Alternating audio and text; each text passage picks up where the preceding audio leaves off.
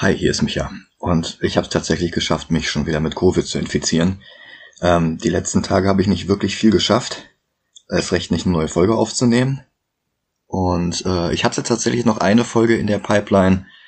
Ähm, da hatte ich zusammen mit Johannes den Film Mallrats besprochen. Und es ist ein Film, der an Ostern spielt. Ich wünsche euch trotzdem frohe Weihnachten.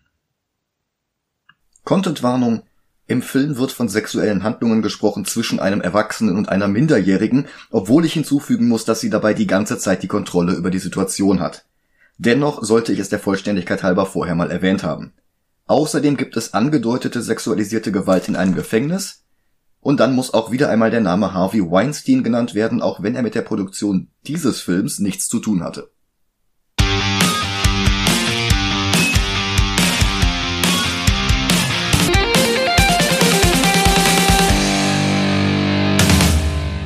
Hallo und willkommen zu Counterculture, einem Spin-off von Movie Gelantes.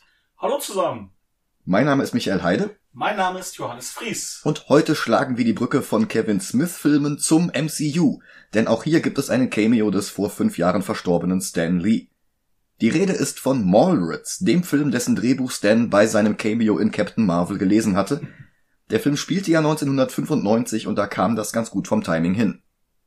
95 war ein turbulentes Jahr für Kevin Smith gewesen. Sein erster Film Clerks war gemessen an seinem Budget ein voller Erfolg und jetzt schien seine Karriere durchzustarten. Das ist soweit richtig. Als nächsten Film wollte er eigentlich Dogma drehen, was er ja sogar bereits im Abspann von Clerks angekündigt hatte. Ideen für den Fantasy-Film, der ursprünglich mal den Arbeitstitel God hatte, waren ihm schon länger durch den Kopf gegeistert und als Clerks dank Miramax in die Kinos kam, begann er sofort damit, diese Ideen zu einem Drehbuch zusammenzufassen. Diese Drehbuchfassung hatte allerdings noch einige Schwächen. Bethany war damals zum Beispiel noch eine Stripperin, keine Ärztin, und am Höhepunkt des Films sprengten sie die Kirche einfach in die Luft. Ja, jetzt greif nicht vor, über Dogma müssen, Dogma müssen wir auch noch sprechen. Ja, das stimmt. ähm, aber alles, was ich hier sage, ist ja eh nicht im fertigen Film. Zum Beispiel, Nicht? Antagonist Azrael tauchte erst in den letzten 30 Drehbuchseiten auf und hatte dabei nicht einmal einen Namen, sondern wurde bloß Shadowy Figure genannt. Scott Mosier las das Also Harvey Weinstein spielt mit. Okay. Scott Mosier las das Drehbuch und redete Smith aus, es schon als ihren zweiten Film in Angriff zu nehmen. Sie brauchten mehr Erfahrung und ein größeres Budget, als sie 1994 bekommen konnten. Da kam dann James Jacks ins Spiel. Zu dem Zeitpunkt Senior Vice President of Production bei Universal Pictures. Er hatte ein Händchen dafür, Independent-Regisseure nach ihrem ersten Erfolg bei Universal unter Vertrag zu nehmen. Nach Blood Simple beauftragte er die Coen Brothers für ihn Arizona Junior zu drehen. Auch der zweite Film von Smiths Vorbild Richard Linklater, die Partykomödie Dazed and Confused, landete dank Jacks bei Universal, übrigens ein Film mit zahlreichen Parallelen zu Mallrats. Mhm. Jacks sprach Smith auf einer Party im Rahmen des Sundance Festivals an. Smith gefiel die Idee, für Universal zu drehen, dort war immerhin Animal House entstanden, einer der Lieblingsfilme von Smith. Ah, Mann, ey. Gott. Rest in peace, John Belushi. Ja, Ist einfach, seit 30 Jahren erzählen sie uns, Jim wäre genauso gut und es, nein, nee, nein. nee. Nein. Ich mochte mein Partner mit der kalten Schnauze damals, als ich John Belushi noch nicht kannte. Und ja, Jim, Jim Belushi ist schon ein solider Komiker und dieses Sitcom, die er da hat, ist auch okay. Aber John Belushi war halt eigentlich komplett drüber. Also Ja. John Belushi, ich meine, natürlich liegt es auch daran, John Belushi, also für kurzer Kontext, äh, er ist äh, an einer heftigen Drogenüberdosis in einem Hotel gestorben und wie es sich gehört, an seiner eigenen Kotze erstickt.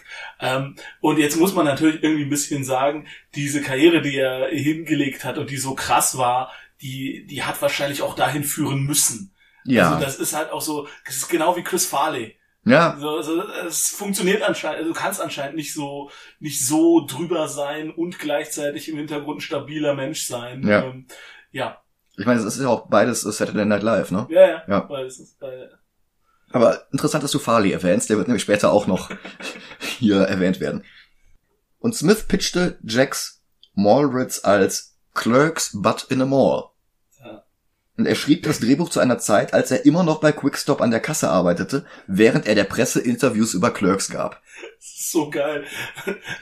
Ich habe ich hab gelesen irgendwo, dass so ein Fernsehteam ähm, von der, zusammen mit der New York Times ihn irgendwie interviewen wollten und Mhm. sie gesagt, also ja, okay, wo soll ich denn hinkommen? Ja, äh, ja hier nach New York ein Hotel. So, es geht nicht, ich habe Schicht. Ja. Wie, du hast Schicht? ja, ich muss arbeiten hier im Quickstop. Du arbeitest immer noch im Quickstop?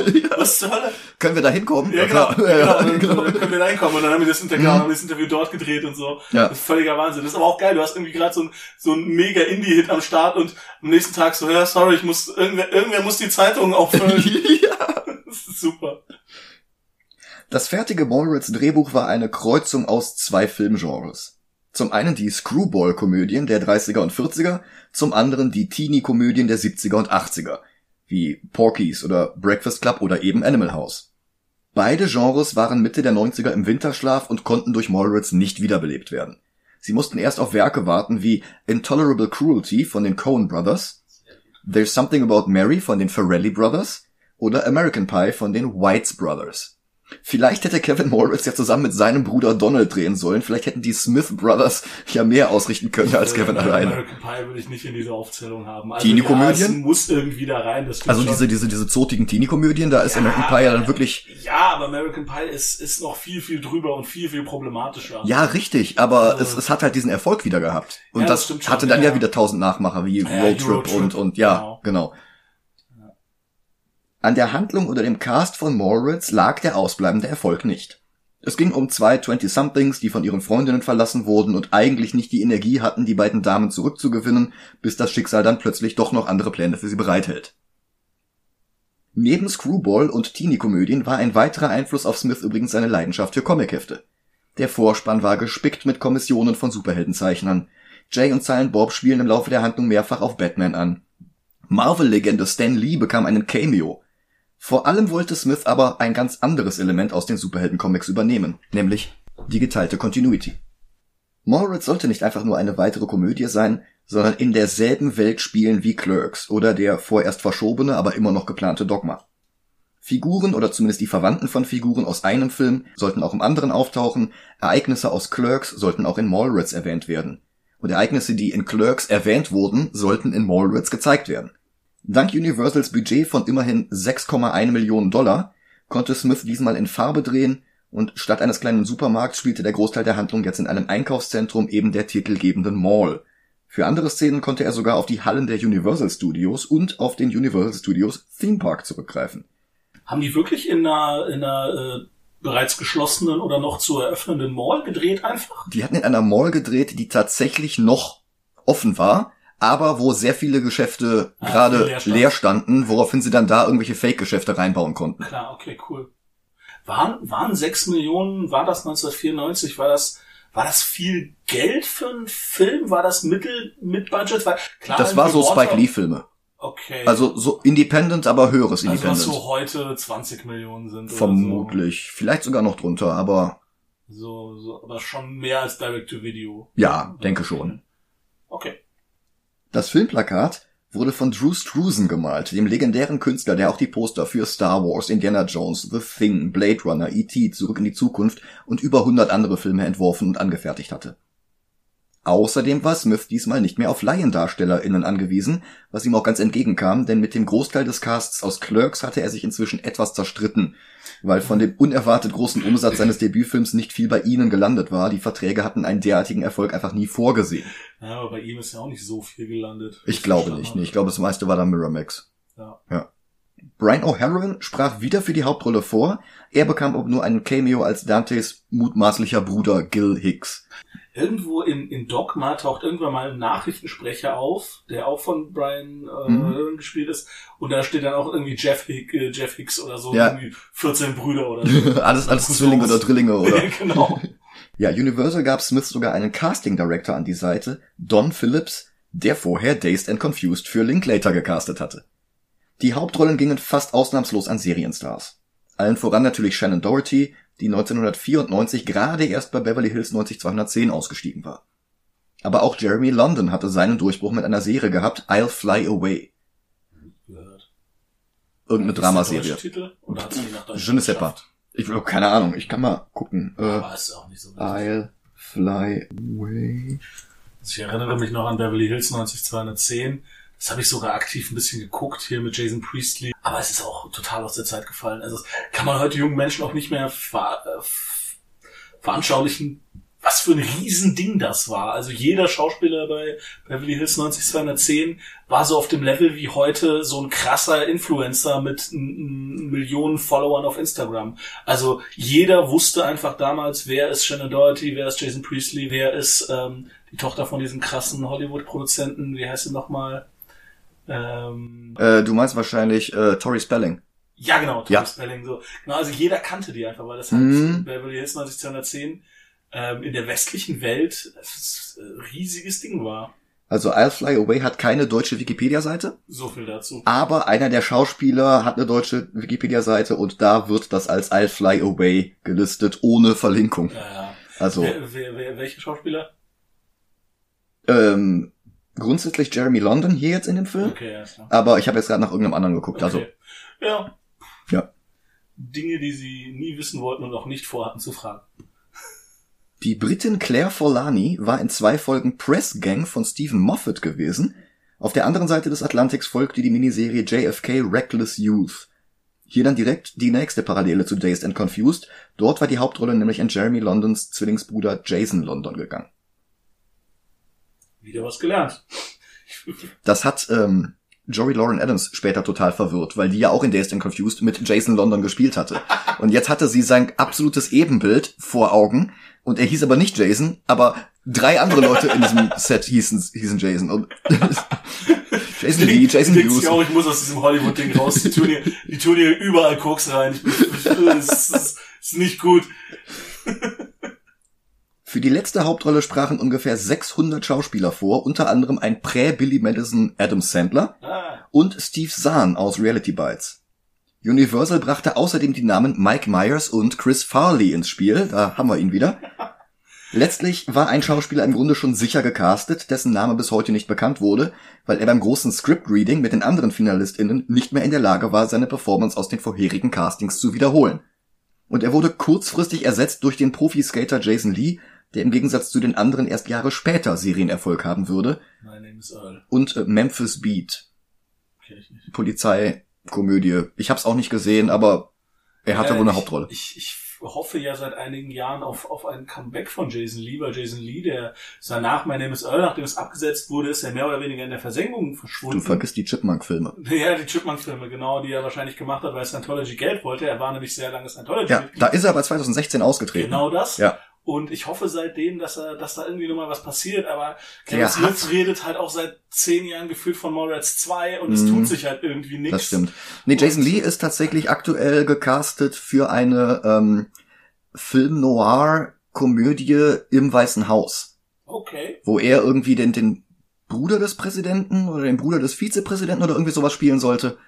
Ist mir jetzt im Rahmen meiner Recherche okay. untergekommen ja, ich, ich und klingt vielversprechend. Also ich, ich fand, äh, ich fand My Name is Earl super gut und Jason Lee ist auch, er ist jetzt nicht der beste Schauspieler der Welt, aber er ist einfach so ein sympathischer ja, Typ. genau, er ist sympathisch. So, so, du siehst den, denkst du so, ey, netter Kerl. Ja, so, ja. Das ist so der, wenn du ihn fragen würdest, hilft er dir beim Umzug. Ja, gut möglich. Ja. ja. Lee hatte ursprünglich für TS vorgesprochen. Aber Smith fand, das passte nicht. Wenn überhaupt, dann Brody, auch wenn uns da dieser andere Schauspieler besser gefällt. Aber Lee hat ihn dann bei den Castings und Recalls immer wieder zum Lachen gebracht und darum war er die erste Wahl als Backup für wer auch immer ursprünglich die Rolle gehabt hätte. Mallrats war dann auch der Beginn einer langjährigen Freundschaft zwischen ihm und Smith, in dessen Filmen er dann mal in kleineren, mal in größeren Rollen immer wieder auftauchte.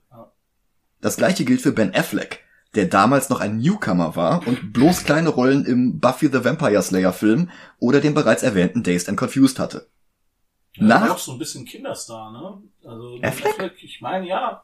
Also ich habe auch diesen, diese, der war, der war schon ewig an Sets, also, hm. oder zumindest so Teenies da oder so. Ach so, okay. Ja. Hm. Nach Mallrats und Chasing Amy las Smith dann das Drehbuch für Goodwill Hunting, das Affleck zusammen mit dem ebenfalls noch unbekannten Matt Damon geschrieben hatte, und brachte es zu Harvey Weinstein, dem Chef von Miramax, dessen zahlreiche Verbrechen damals noch nicht bekannt gewesen waren. Ja, ist halt ein hauptprofessioneller Vergewaltiger, der nebenbei ein paar Filme produziert hat. Hm. und Goodwill Hunting war dann halt der Durchbruch für Affleck und Damon. Der einzig wirklich erfahrene Filmschauspieler im Cast von Mallrats war Michael Rooker, der mit Henry, Portrait of a Serial Killer bekannt worden war und sonst Rollen in Mississippi Burning, Days of Thunder, JFK, Tombstone und der Stephen King Verfilmung Stark The Dark Half hatte. Ich liebe Michael Rooker. Ja. Heutzutage so, kennt man ihn vermutlich. Guardians. Heute. Sag du ruhig. Ja, also heute spielt er den blauen Typen bei Guardians of the Galaxy. Yondu Udonta. Yondu Udonta. Äh, bei den Comics kennt sich ja mehr auf, aus. Ja. Und äh, ja, ich finde ihn einfach super. Es ist halt einer dieser Schauspieler, der halt auch echt erst wirklich spät zu großem Erfolg äh, wurde. Der war in den ersten zwei oder drei Folgen von Walking Dead, war er Ja, genau. als, als älterer Bruder von ähm, Daryl Dixon. Genau, also, Merle nicht, Dixon. Merle Dixon. Und da auch wirklich so in so in ganz wenigen Momenten absolut klar gemacht, äh, wie, was für ein guter Schauspieler er ist und daraufgehend auch im Prinzip durch, durch diese Figur des Merle erfahren wir im weiteren Verlauf, warum sich Daryl oft so verhält, wie er sich verhält. Ja, Und ähm, ja, also Total. Michael, Michael Rooker ist immer ist einer von diesen Schauspielern, wenn ich einen Film sehe, oh cool, Michael Rooker. Mhm. Ja. Dann gab es natürlich noch ein Wiedersehen mit Smiths Freunden Scott Mosier, Brian Johnson und Walt Flanagan, wobei Mosier seine Rolle aus Clerks an Ethan Suplee abtrat, weil der beim Casting einfach alle überzeugt hatte. Wo ist das Schiff? Wo ist das Schiff? Auch Suplee war damals noch ein reiner Seriendarsteller. Der hatte Rollen in Kinofilmen wie Butterfly Effect oder American History X erst noch vor sich und konnte 94 außer einem Auftritt bei Tales from the Crypt nur die Kindersitcom Boy Meets World vorweisen. Das, die hab ich, äh, ich glaube, die fand ich super. Wo ging's da nochmal? War das? Äh, um einen Jungen an der Highschool ähm, und der Lehrer ist äh, William Daniels. Das ist die Stimme von Kid aus Knight Rider. Aber das ist eine völlig andere Rolle. Okay. Und wann immer du irgendwie diesen Namen William Daniels erwähnst, äh, ich denke immer sofort an Knight Rider, aber alle Amis denken sofort an Boy Meets World. Ja, gut, ich meine, jetzt aufgrund der Synchronkultur ist natürlich äh, Kit hier bei uns ohnehin, äh, hab ihn selig, aber er war auch der, der Chauffeur ähm, und der Gegner von äh, drei Fragezeichen, wie heißt er nochmal? Ähm, Morton? Äh, ja, genau, Morton Mhm. und Skinny Norris und, und, und äh, ähm, ich rede Quatsch, ich rede gerade von einem Synchronsprecher von Michael Knight. Ähm, du warst Kit- Andreas von der Meten. Äh, genau, genau. Nee, aber Kid war war, ja- war das nicht Spock? Ähm, Äh, ich hab Ich meine, Kid war die gleiche Synchronstimme wie, äh, wie Spock bei Star Wars. Äh, Star Wars, oh Gott, Star Spock von Star Wars, ja, wer kennt ihn nicht? Ja, ja, doch in der großen Weltraumschlacht um Hogwarts mit äh, und äh, Thanos äh, mit dem Ring der Macht. Äh, Kid äh, Gottfried Kramer. Gottfried Kramer, guck mal bitte, wen er noch gesprochen hat. Das pickst nicht mein, mein Äh, Burt Lancaster, Humphrey Bogart, Marlon Brando in Der Pate und Apocalypse Now. Äh, F. Murray Abraham. Ähm, ja, William Daniels, klar. Äh, außerdem Anthony Quinn und Al Pacino in Der Pate 3. äh, äh. Ernest Borgnine in Magnum. Achso, in, in Magnum, das war nur eine Folge. Okay. Ähm, in Alfred Jodokus Quark als Kapitän Stoppel. Sehr gut. Boah, Alfred Jodokus Quack, das ist, das ist eine verstörende Kinderserie. Mhm. Und dann irgendwann, irgendwann kommen so Nazi-Enten, Die Krähen. Krähen. Ja. Boah, das hat mich als, ich krieg's, ich krieg's jetzt nicht mehr zusammen, aber als Kind hat mich das mega schockiert. Ich gedacht, wow, warum sind die Krähen denn so böse? Und meine Mutter dann so, ah, das ist irgendwie, woran erinnert mich das? Das ist so krass. Ja, und Jason Mewes, der wäre beinahe nicht im Film gelandet. Ja, hinlänglich bekannt. Ja. Also euch da draußen vielleicht nicht. Also zwar hatte Smith im Sinne seiner Comic-inspirierten Continuity die Figuren Jay und Silent Bob wieder eingebaut, diesmal sogar mit etwas größeren Rollen als in Clerks, aber Universal war nicht davon überzeugt, dass Muse das Zeug für eben diese größere Rolle hatte. Der war ja gerade erst 20 und durfte nicht mal selbst Alkohol kaufen. ah, ich glaube, Weed hat ihm gereicht. äh, Joey Lauren Adams hat ihm immer Alkohol gekauft dann, Sehr während der gut. Dreharbeiten. Also nein, nein, nicht Ja. gut. Nicht gut. Alkohol ist sehr, sehr schlimm. Also wenn ihr Drogen nehmen wollt, dann Ja, und Muse ist ein Musterbeispiel dafür, wie Ja, schlecht äh, genau, äh, so Substanzprobleme äh, sind. Missbrauch, ja, Ja. auf jeden Fall. Der, das ist so krass, auch Jason Mewes heutzutage, der sieht halt einfach zehn Jahre älter aus, als er ist. Ja, ich weiß nicht, was mit seiner Nase und seinem Mund passiert ist, ob der irgendwie operiert wurde oder sowas, aber der sieht völlig anders aus. Ja, wahrscheinlich ähm, im Zweifel hat er, wenn er wirklich viel gekokst hat, musste er sich die Nasenscheidewand ähm, reparieren lassen. Ja. Und äh, Wobei ich den Eindruck habe, der hatte eher immer Downer als Upper äh, bevorzugt. Aber ich weiß es nicht. Aber es kann auch einfach Alter sein. Und, Ja, klar. Und äh, je nachdem, du kannst ja auch von, äh, von je nachdem Drogen kannst du ja einfach Muskel- und äh, Nervenschäden haben. Ja, auch das heißt, wahr. kann sein, dass da halt einfach das, äh, das Gesicht an der Stelle ein bisschen runterhängt. ja, stimmt.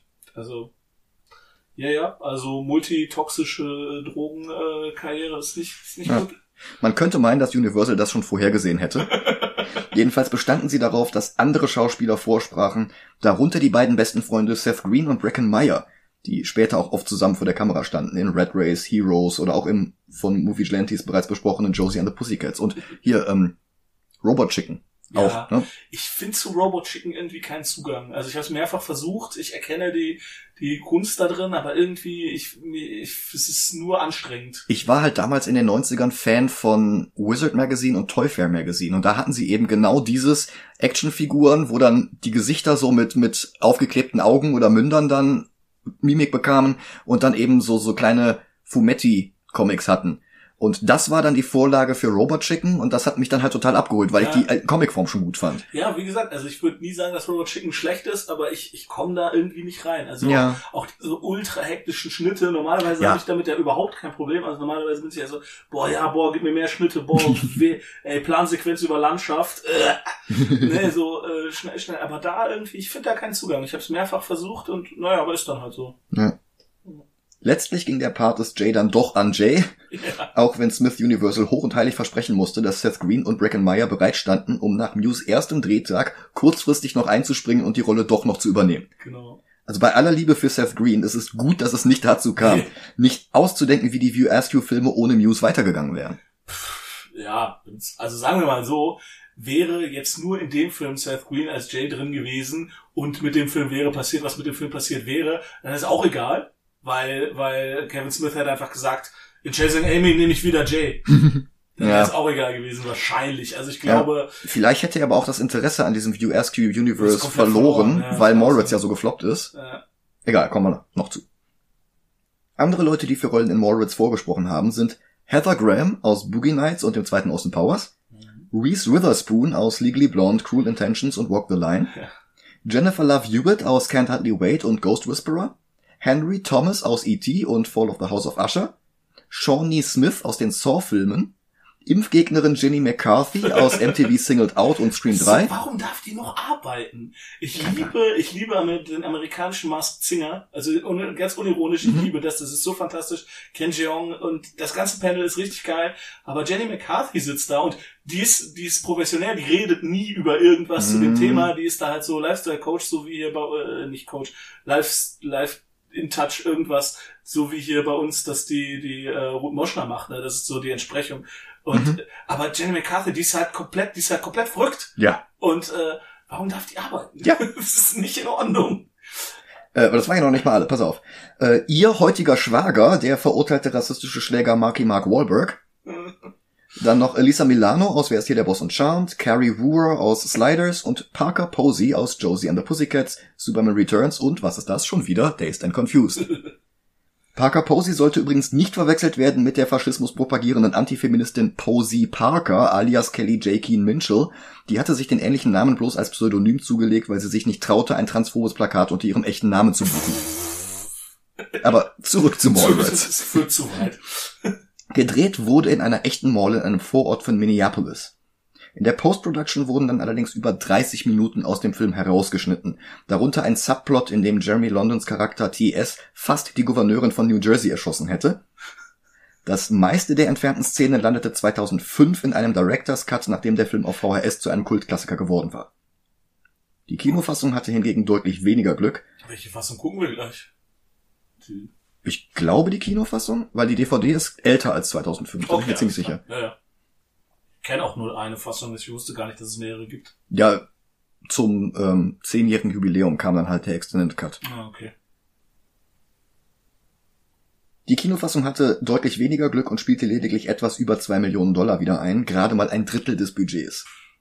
Die Kritik war in erster Linie enttäuscht, dass Moritz kein zweiter Clerks war. Smith scherzte später bei einer Preisverleihung, dass er sich für Moritz entschuldigen müsse, allerdings meinte er das nicht ernst. Er mochte den Film und er mag ihn auch heute noch, und die ersten Vorführungen vor Testpublikum waren durchaus erfolgreich gewesen, bis auf die Szene mit der Gouverneurin zumindest.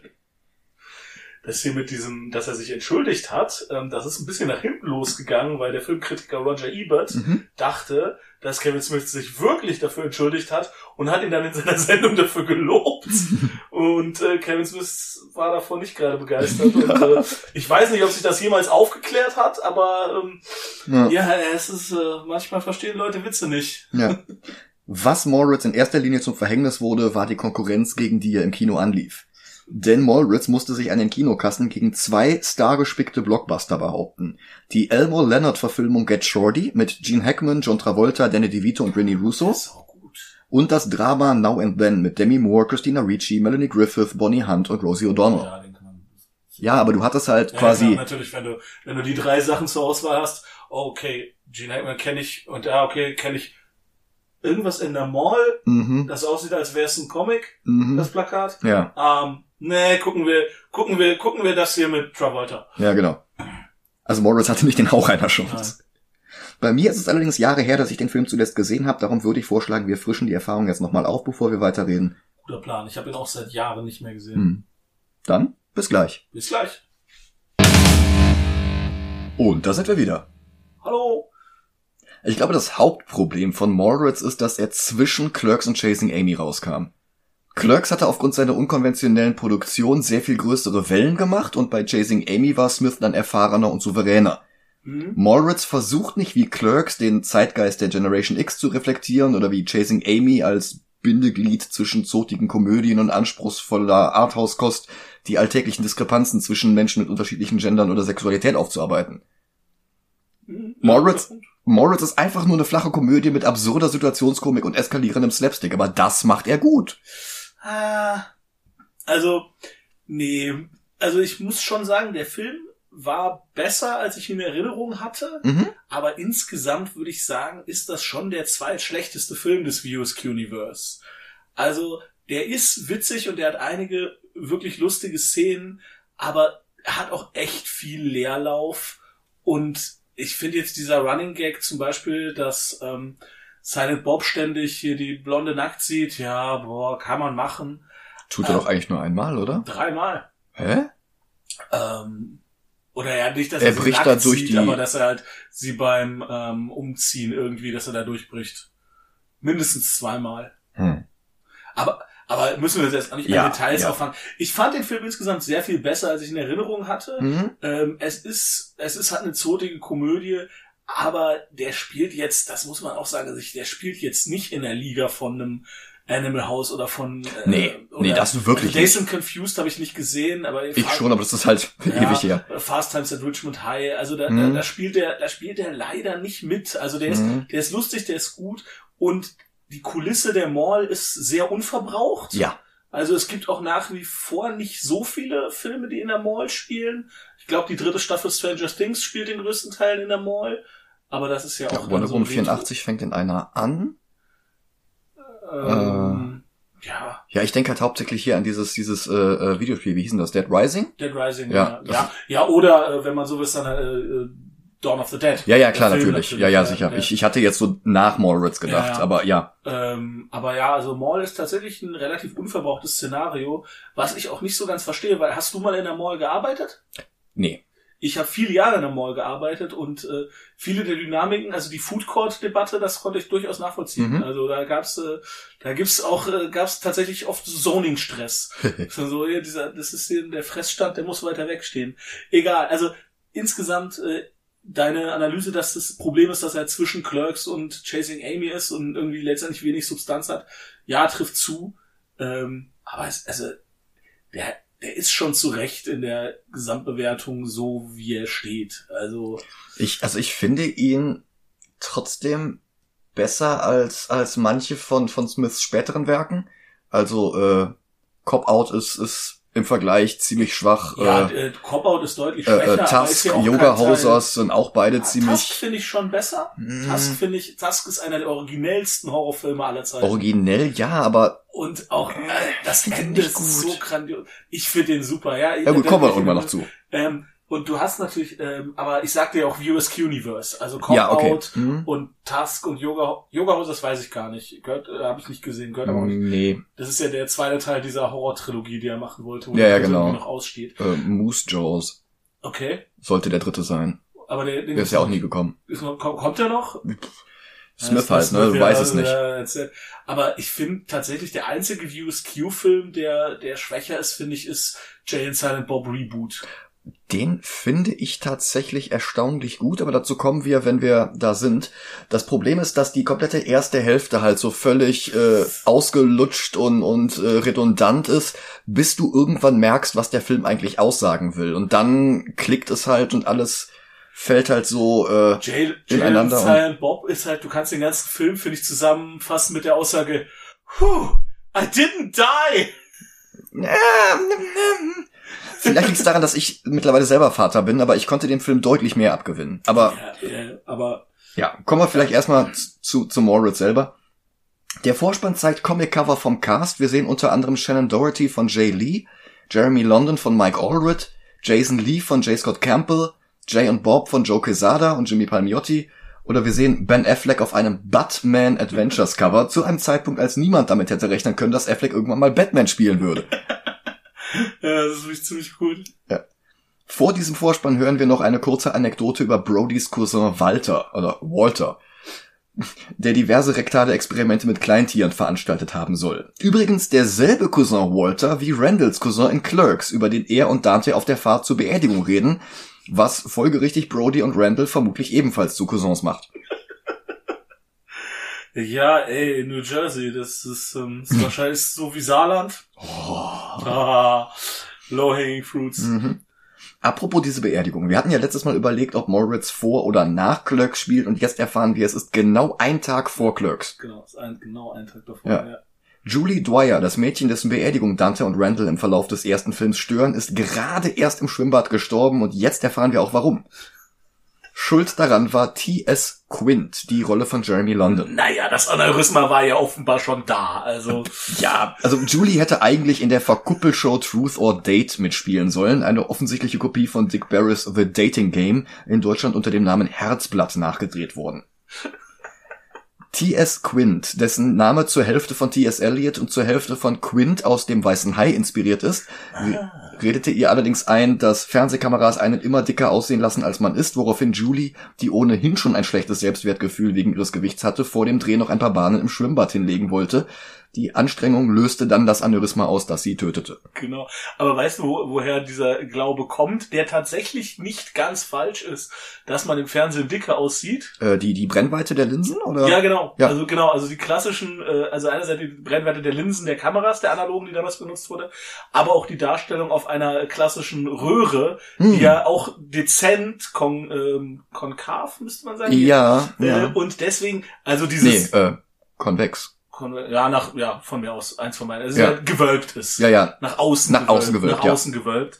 Ähm, und ja, dieses, man sieht irgendwie äh, 10 Kilo mehr aus, der Quatsch, äh, fixe Maßeinheit, aber man sieht tatsächlich ein, ein paar Prozent dicker aus, als man tatsächlich ist. Äh, Konkav ist wie Cave, also nach innen. Ah, okay, Kevin. Ah, okay, Ah. verstehe. TS-Freundin Brandy, gespielt von Claire Forlani, macht jedenfalls mit ihm Schluss und außerdem muss sie jetzt für Julie einspringen. Darauf besteht ihr Vater, der nebenbei die Show moderiert. Und das nein, wiederum, Nein, der Vater moderiert nicht, er ist nur Produzent. sein Plan war, die Show zu moderieren. Er musste hinterher kurzfristig absagen. Weil, Weil er krank wurde. ja, wegen der äh, Brezeln. Ach so. Oder hab so, ich das- So wirkte das nicht. Habe ich das falsch verstanden? Ich, ich habe das so verstanden, dass er der Produzent und Showrunner und so ist. Und dieser alte Typ, der es dann letztendlich auch moderiert, von Anfang an hätte moderieren sollen. Also er ist so der Creative Director oder sowas. So habe ich das verstanden. Also er- egal, welche Source ich gerade überprüfe, ich finde halt nur Her Father's Game Show. Also, Ja, genau, aber das ist ja, das Hm. ist ja so, wie wenn man sagt, äh, was weiß ich, äh, Schlag den Star, kann man durchaus berechtigterweise als Stefan Raabs Show bezeichnen. ja, ja. Er ist halt nicht mehr dabei, ne? Ja. Also er ist halt nur noch in den, im Hintergrund. Äh, Ich weiß nicht, so wie er sich da aufführt, als der äh, Rody da das, das Podium an die falsche Stelle stellt. Für mich wirkte das so, als, als wollte er selber hinter dem Podium stehen. das Aber kann ja sein, aber so, du hast so Produzenten, das machen die auch, auch wenn sie gar nicht selber moderieren. Hm. Die sind dann halt die, ist halt wieder, egal. Ja. Aber, aber ich habe so verstanden, dass er, ähm, ohnehin nur Produzent war. Genau, also was heißt nur, also so ein Ja. Produkt für, für die Art von Show, die Mhm. am Ende des Tages wirklich Hans und Franz moderieren kann, Hm. ist im Zweifel der Produzent auch wichtiger. Ja, das stimmt schon. Also das ist ja jetzt nicht so eine Tonight äh, Show oder oder Late Show, äh, Ja. wo es jetzt wirklich um den Host geht, der auch irgendwie Gags macht. Das Ja. ist ja, also da würde ich den Produzenten durchaus als relevanter sehen für die Art von Show. Ja. Aber egal welche Rolle er letzten Endes hat, es ist seine Show und Genau. er wird gespielt von Michael Rooker und der war damals jünger, als ich es jetzt bin. Und das war eben auch nochmal so ein bisschen schockierend. Ja. Ja, aber der, der sah halt auch mit, mit 20 schon aus wie 40. Vermutlich. Also auch in Mississippi Burning sieht er auch, das sieht ja auch super alt aus. Ja, das stimmt. Die zweite männliche Hauptrolle ist Brody Bruce, benannt nach Brody aus dem Weißen Hai. Und Bruce, das ist der Spitzname für den Hai Ja. aus dem Film. Ja, und wenn man Jason Lee in der Rolle erlebt, ist es schwer vorstellbar, dass die Rolle nicht von Anfang an für ihn und nur für ihn geschrieben worden war. Ich musste mir immer wieder vor Augen führen, das war seine allererste Filmrolle. Der macht das so souverän und so locker und also echt fantastisch.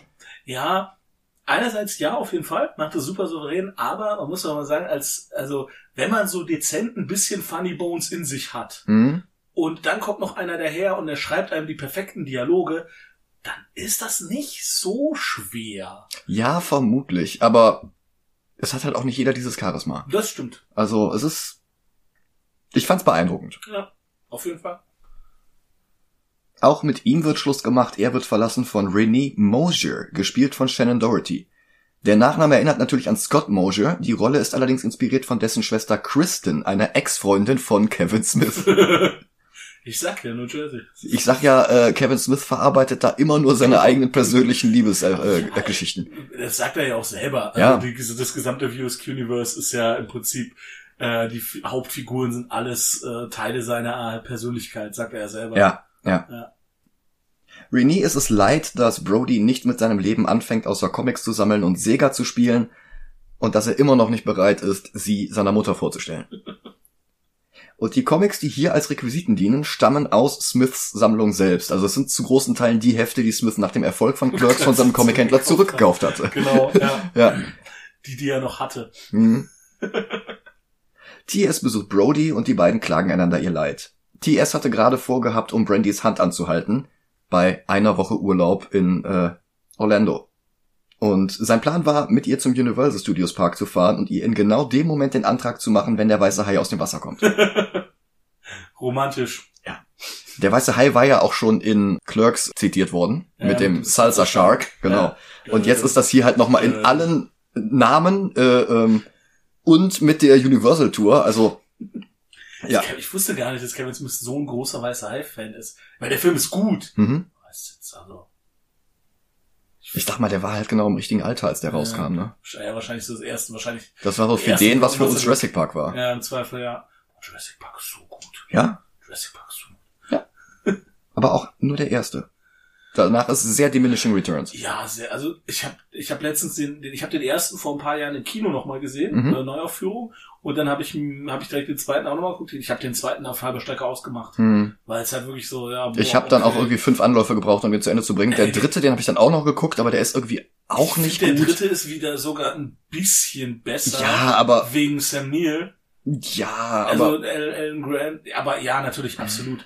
Äh, wobei der neue, der erste von der neuen Trilogie, hm. der ist auch okay, den kann man sich auch angucken. den hatte ich im Kino gesehen und ich war enttäuscht. Das ja, war so- Es war halt, es war halt ein, ein handwerklich gut gemachter Blockbuster-Film moderner Bauart. Und, und da ist halt dann Chris Pratt und das ist dann halt okay. Äh, der, der ist halt nicht, der ist halt nicht scheiße. Ich Und ich würde sagen, Jurassic Park, oder, oder was heißt scheiße, ist viel, aber der ist halt nicht schlecht. Das ist so eine, ja, ist halt so eine 6, Tendenz 7 von 10. Ähm, und Jurassic Park 2 und 3 sind halt wirklich so, die sind halt schlecht. Also Jurassic World ist halt genauso wie The Force Awakens oder wie Ghostbusters Afterlife. Das ist mehr Remake als Ja. wirklich Sequel. Ja. Und, und das ist dann halt so wie so eine, so eine Kirmes-Coverband. Da Ja. kann ich mir auch das Original nochmal angucken. Da habe ich mehr absolut. von. Also das, ja. ja. Egal. Äh, die beiden fahren zur Mall, um auf andere Ideen zu kommen. Brody trägt ein T-Shirt, bestehend aus allen Schauspielern, die für seine Rolle vorgesprochen hatten, zusammengemorpht zu einem Homunculus. Er tritt mit einem Plastikbecher in der Hand in das Einkaufszentrum und ruft als Anspielung auf Apocalypse Now, I love the smell of commerce in the morning. Dann rempelt er versehentlich Ben Afflecks Charakter Shannon Hamilton an, der fast explodiert vor Zorn. Shannon, wenn auch anders geschrieben, ist natürlich der Vorname von Renees Schauspielerin Shannon Doherty. Und Hamilton ist der Nachname von ihrem Ex-Ehemann Ashley Hamilton, von dem sie sich 1994 gerade erst geschieden hatte. Also er heißt so, wie sie gehießen hätte, wenn sie seinen Namen angenommen hätte. Ah. Und er versucht ihr den ganzen Film über den Hof zu machen. Und sie äh, in einen VW mitzunehmen oder sowas. ja, genau. Auf der Rückbank eines Volkswagen? Very uncomfortable place. Mhm. Ja, natürlich. Ähm, ähm, was ich tatsächlich sagen muss, natürlich der Ben Afflecks Charakter hat absolutes Arschloch und nicht zu, zu würdigen. Aber an einer Stelle kann ich so sehr mit ihm fühlen, weil äh, ich habe, ich habe tatsächlich ja viele Jahre in der Mall gearbeitet. Der Mhm. GameStop, den ich geleitet habe, war in der Mall und irgendwann gehen dir diese Mall-Teenager. Du willst sie irgendwann wirklich in die Rolltreppe runterwerfen. Ja, äh, das sind solche, also so, so alt wie Brody und ähm, ähm, wie heißt der eigentlich? Sorry. Äh, TS? TS, genau. So alt, so, so alt sind die, zumindest in deutschen, deutschen Malls nicht. Also Mhm. du hast da keine 20-Jährigen, die irgendwie noch zu Hause sind, sondern so 14-, 15-Jährige. Und boah, gehen die dir auf den Sack. Die verstehen halt auch, weil die nicht verstehen, Mhm. ich bin hier zum Arbeiten. Mhm. Ich muss Pakete ausräumen. Ich muss, ich muss irgendwie Sachen durch die Mall irgendwo in einen anderen Teil der Mall bringen. Und die gehen dir auf den Sack. Hm. Und äh, wirklich, da war ich so, ja, boah, da habe ich so, wirklich, okay, der Typ hat es jetzt nicht verdient, aber, aber das, äh, genau wie er sagt, so, ihr fucking Mall-Leute, ihr lauft hier den ganzen rum, ihr kauft nix, ihr steht nur die Lebenszeit. Das ist wirklich, das sind solche Drecksbladen. Also, und, und, ein paar davon, also ich habe ich hab den, den, äh, den GameStore so fast acht Jahre geleitet. Mhm. Von ein paar davon merkt man dann halt, da merkt man dann, ah, die werden älter, Kleinstadt, ne? Na ja, klar. Also Vorort hier von, Mhm. äh, von Köln. Und ein paar davon Also Düsseldorf. Ja, genau. Ja, ja, aha. Äh, ein paar davon werden dann halt älter und dann fangen die irgendwann an, sich zu benehmen und dann merkst du, ja, okay, das ist, äh, ja gut, wahrscheinlich war ich als Teenager auch so, aber dann hast du halt welche, die so, so fünf Jahre lang sind die gleichen Idioten, da passiert gar nichts, da ist nichts und die, äh, die wechseln irgendwann einfach nur von der Mall auf die Parkbank davor und nehmen noch Schnaps mit. So, rant over. Als nächstes treffen wir William, diesmal wie gesagt gespielt von Ethan Suplee. Er will den ganzen Tag in der Mall vor einem das magische Augebild verbringen, bis er in diesem Autostereogrammposter das versteckte Bild sieht. Ein Segelboot, wie ihm alle sagen, die das Bild nach Ein wenigen Schoner. Sekunden starren erkennen. Ja. Von William erfahren jetzt TS und Brody, dass in der Mall gerade eine Bühne aufgebürgt wird für die Dating-Show Truth or Dare, Truth or Date, eben genau die Show von Brandys Vater. Sie beschließen, die Show zu sabotieren und das geht am besten mit der Hilfe von zwei alten Bekannten. Jay und Silent Bob. Statt vor dem Quickstop stehen sie jetzt vor einer Zoohandlung. Bob versucht an einer Zigarette den Jedi Mind Trick zu üben, also diese Telekinese-Nummer, mit der Luke auf Hoth das Lichtschwert zu sich zieht, um sich aus der Höhle des Wampa zu befreien. Smith ist natürlich nicht erfolgreich. Jay ist sofort Feuer und Flamme für die Idee, die Game Show zu stören. Das hatte er eh vorgehabt, ist ja sonst nicht wirklich viel zu tun. Ja, Ja. und die Star Wars Anspielungen reißen nicht ab. Bob hat nämlich die Blaupausen für die Bühne gestohlen und einen todessternartigen Schwachpunkt entdeckt. Wenn ein Splint herausgezogen wird, fällt die gesamte Bühne in sich zusammen. Das ist irgendwie so ein unversprochenes, das ist so ein nicht erfüllendes Foreshadowing, ne? Mhm, Das ist irgendwie man denkt so, ja, geil. ja, Und das passiert nicht. genau. Ihr Problem ist, dazu müssen sie an einem Security-Mann vorbei, LaFour, benannt nach einem Charakter aus Butch Cassidy and the Sundance Kid. Und der spricht im ganzen Film kein Wort, also noch weniger als Bob. das stimmt, er hat keine einzige Zeile. Ja. Dialog. Oder Monolog. Brody muss TS erklären, dass Jays Wolverine gefuchtelt und die Snick, Snick, Snickety Snick Rufe die Adamantium-Klauen des X-Men darstellen sollten. Das musste Kevin Ja, Smith natürlich. damals noch einem Publikum erklären, weil der Film noch nicht raus war. Ja, und überhaupt äh, popkulturmäßig so, die Leute kannten Spider-Man und Superman wahrscheinlich. Ja, wer Batman. Und Batman, genau. Batman, Superman, Spider-Man, alles. Und Wonder Woman wahrscheinlich. Ich, Äh, Wobei ja, vielleicht noch von der Serie genau, aus den weil's die- 70ern, genau, aber das- Und Hulk, ne? Also wegen dem, ja klar. wegen, weil es da jeweils Fernsehserien gab, aber eher so ein Wolverine, der hatte kein.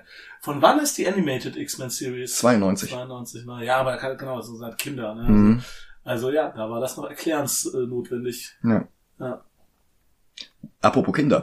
William hat inzwischen Konkurrenz von ein paar Kindern, die das Boot sofort sehen.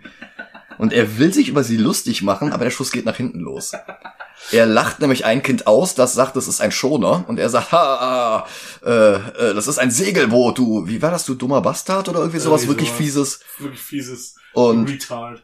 Das- und die rächen sich dann mit, äh, ein, ein Schoner ist ein Segelboot. Und Ja. ja, und daraufhin rastet er dann aus und schreit die Kinder an, äh, es gebe eh keinen Osterhasen und das wäre nur ein Typ in einem Kostüm. Genau. It's just a dude in a suit. Und ich muss mir sagen, dieses Geschrei kann ich mir nicht von Scott Mosier vorstellen. Also Nee, da ist Sipley nicht. schon definitiv die bessere Wahl. Ja. Aber irgendwie ist das, also irgendwie fällt er da auch ein bisschen aus der Rolle aus, die noch bei Clerks war, weil da war der ja so, so lethargisch die Ja. ganze Zeit. Also eigentlich, ähm, Eigentlich nur dauerstoned, glaube ja, ich. ein, genau, und das, da fällt er natürlich total raus. Aber ach Mhm. mein Gott, die Rolle war in Clerks jetzt auch nicht ausdefiniert. Nee, das Also, stimmt. Ist auch gut.